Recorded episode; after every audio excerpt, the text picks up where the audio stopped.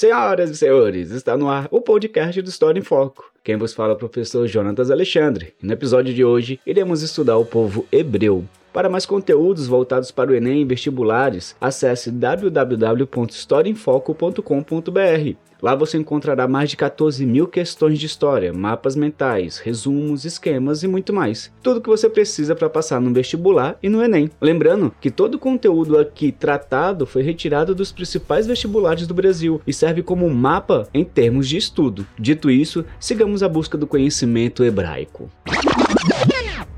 Em termos de sociedade, o povo hebreu possui uma origem semita. É um grupo étnico e linguístico que inclui o hebraico, o árabe, o assírio, o aramaico, os fenícios. É uma sociedade que teve seu deslocamento por volta do segundo milênio antes de Cristo foram escravistas, ou seja, praticavam a escravidão, mas o escravo poderia receber a liberdade caso houvesse agressões físicas por parte de seu proprietário. Seu desenvolvimento de sociedade se deu através do Rio Jordão e do Mar Morto. Dentro desse processo histórico, esse povo passou por uma divisão entre Israel e Judá, uma centralização política, especialmente na era dos reis, uma dominação e destruição pelo parte dos assírios. Contudo, esse povo hebreu foi o único povo a sobreviver ao desmoronamento do dos milenários impérios. Em termos de linguística, a língua hebraica foi substituída pelo aramaico. Sua economia era baseada na agricultura e no pastoreiro. Em termos religiosos, os hebreus possuem uma religião monoteísta, fé em um único Deus, conhecido como Yahvé. A religião foi a base da construção da identidade cultural do povo hebreu, perpassando a arte e a literatura influenciará fortemente o Ocidente até os dias atuais e botei uma placa na minha parede. A minha vida está na mão de Deus, mas a morte está na caçamba do motorzinho. No Antigo Testamento, conhecido como Torá, estão contidas as bases filosóficas, as bases históricas, as leis que regem esse povo e é a fonte de pesquisa para o conhecimento da história do povo hebreu. Dentro do seu Pentateuco, né, os maiores livros, os grandes livros, estão contidas a Gênesis, o Êxodos, Levítico, Números e Deuteronômio. O judaísmo influenciou o surgimento do cristianismo e do islamismo. O patriarca Abraão é considerado o ancestral comum do judaísmo, cristianismo e islamismo. As três religiões apresentam a imagem de um Deus único, piedoso, criador de toda a humanidade e se utilizam de um livro básico como referência. Nesse caso, o Novo Testamento, o Velho Testamento e o Corão. Sobre o dilúvio, narrado no Antigo Testamento com o mito de Noé, foi inspirado em um relato muito mais antigo, conhecido pelos sumérios como Epopeia de Gilgamesh. Algo que você pode observar no podcast sobre pré-história. Caso tenha dúvida, busque lá. E também no podcast sobre Mesopotâmia. Os profetas hebreus foram mensageiros de Deus, controlavam a justiça e a manutenção das leis divinas no plano terreno, prezavam pela ética social, pela ética moral, denunciavam as injustiças sociais e alguns exemplos de profetas podem ser observados com Moisés, Isaías, Jeremias, Ezequiel, Oséias e Amós. O Êxodo, a grande fuga do mundo egípcio, está narrado dentro do Velho Testamento. Corre,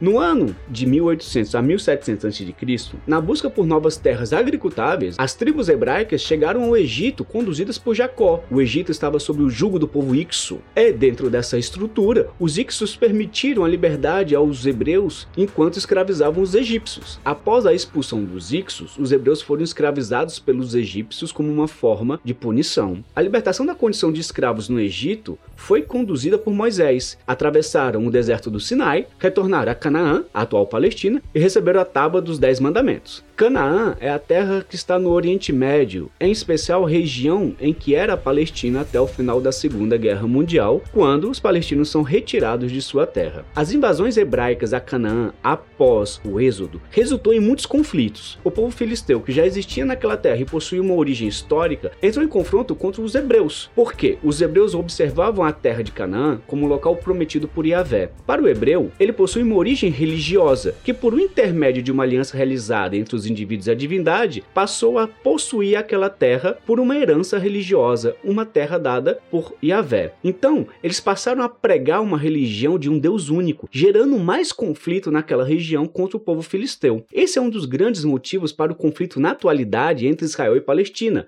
a questão da posse da terra. De quem é a posse da terra? Não sei.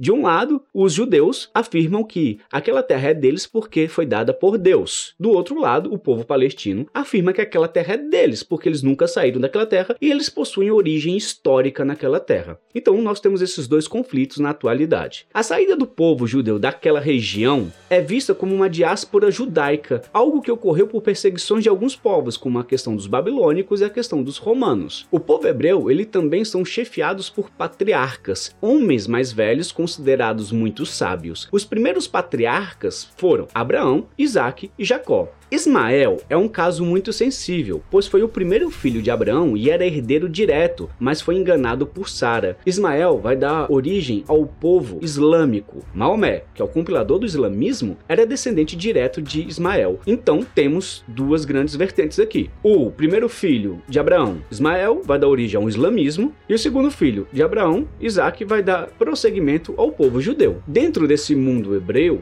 existe aquilo que chamamos de Era dos Juízes, que é um período entre 1390 a 1030 a.C., é o primeiro momento do povo livre e independente, já fora de um Egito. A autoridade era fundamentada na ideologia religiosa, buscavam a manutenção das 12 tribos de Israel, possuindo mulheres como dirigentes militares também, como é o caso de Débora. Outras importantes lideranças foram Gideão, Jefé, Sansão e Samuel. Já os reis hebreus, a gente pode citar Saul, que foi ungido por Samuel e aclamado o primeiro monarca de Israel, após enfrentar os filisteus, que gerou a formação do reino de Israel. Foi com Salomão que houve o momento de maior apogeu do reinado hebreu, tornando-se uma das maiores monarquias orientais e construindo o Templo de Jerusalém, marco da centralização política do povo hebreu. Contudo, é dentro do cativeiro da Babilônia que vamos ter a destruição do Templo de Jerusalém, momento em que os hebreus tornam-se escravos na capital dos caldeus, sendo aprisionados na Babilônia, e momento este que os persas vão libertar o povo hebreu desse cativeiro da Babilônia. Nessa libertação, houve uma troca cultural religiosa entre o judaísmo e o zoroastrismo. O conceito de bem e mal do zoroastrismo entre Ahura Mazda e Ahriman foram transferidos para o Velho Testamento, e a dualidade passa a ingressar nesse mundo judaico, que dará base ao surgimento do diabo cristão já dentro de Roma. Então, senhoras e senhores, nós bebemos dessa cultura religiosa mesmo sem saber, mesmo sem perceber. Este é um resumo muito rápido e breve sobre a sociedade hebraica. Ficamos por aqui e nos encontramos no próximo episódio do podcast. Até lá, um beijo, tchau, tchau.